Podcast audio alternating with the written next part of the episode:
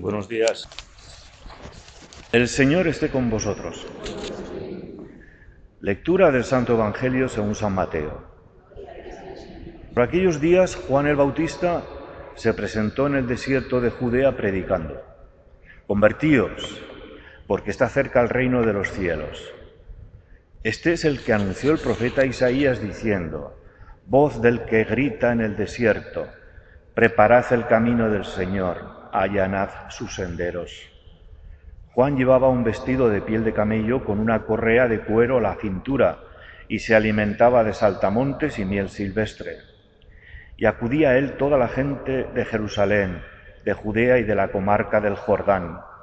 Confesaban sus pecados y él los bautizaba en el Jordán. Al ver que muchos fariseos y saduceos venían a que los bautizara, les dijo, Raza de víboras, ¿Quién os ha enseñado a escapar del castigo inminente? Dad el fruto que pide la conversión. Y no os hagáis ilusiones pensando, tenemos por padre a Abraham, pues os digo que Dios es capaz de sacar hijos de Abraham de estas piedras. Ya toca el hacha a la raíz de los árboles, y todo árbol que no dé buen fruto será talado y echado al fuego. Yo os bautizo con agua para que os convirtáis, pero el que viene detrás de mí es más fuerte que yo, y no merezco ni llevarle las sandalias. Él os bautizará con Espíritu Santo y fuego. Él tiene el bieldo en la mano, aventará su parva, reunirá su trigo en el granero y quemará la paja en una hoguera que no se apaga. Palabra del Señor.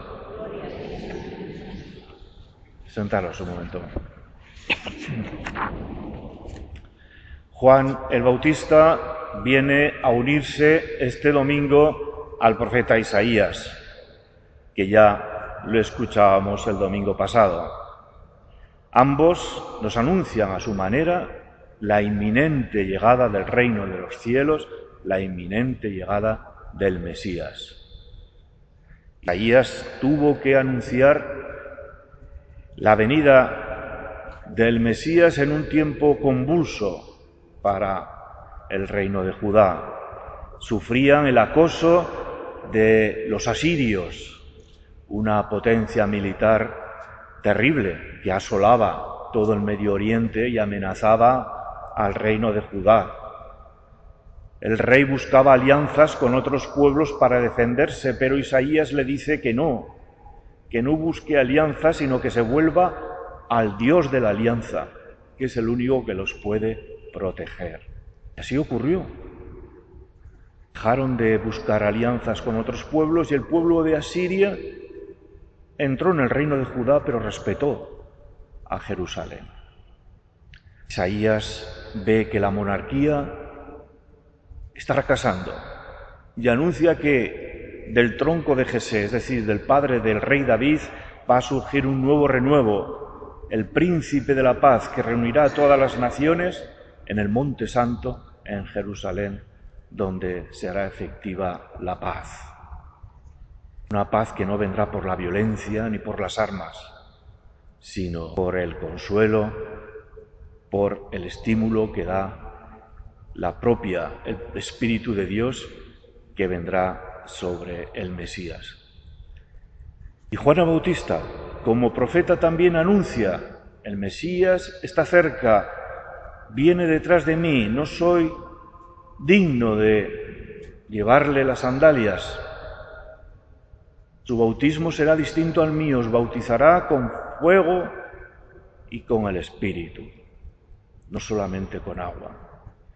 También Juan el Bautista, como profeta, anuncia al Mesías, pero también denuncia a todos aquellos que han abandonado la alianza con Dios y que solamente buscan su propio provecho, su propia manera de ver a Dios o la religión aprovechándose de ella, como son los fariseos y los saduceos.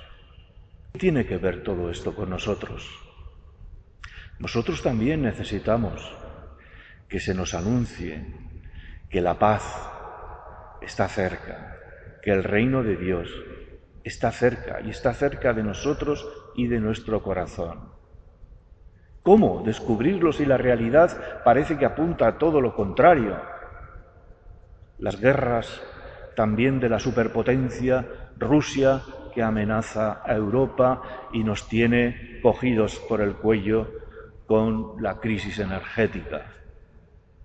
Luego, pues el coste de la vida, la inseguridad de los ciudadanos, de nuestra situación. Vivimos también tiempos convulsos, como Isaías. Los gobernantes también, con sus problemas y sus equivocaciones, como en tiempos de Isaías. Isaías nos dice que confiemos solamente en Dios y que nos volvamos a Él. Juan el Bautista insiste, convertíos, que no es otra cosa que abandonad vuestros ídolos y buscar al Señor, que está cerca de vosotros, cerca de vuestro corazón. El mensaje es el mismo.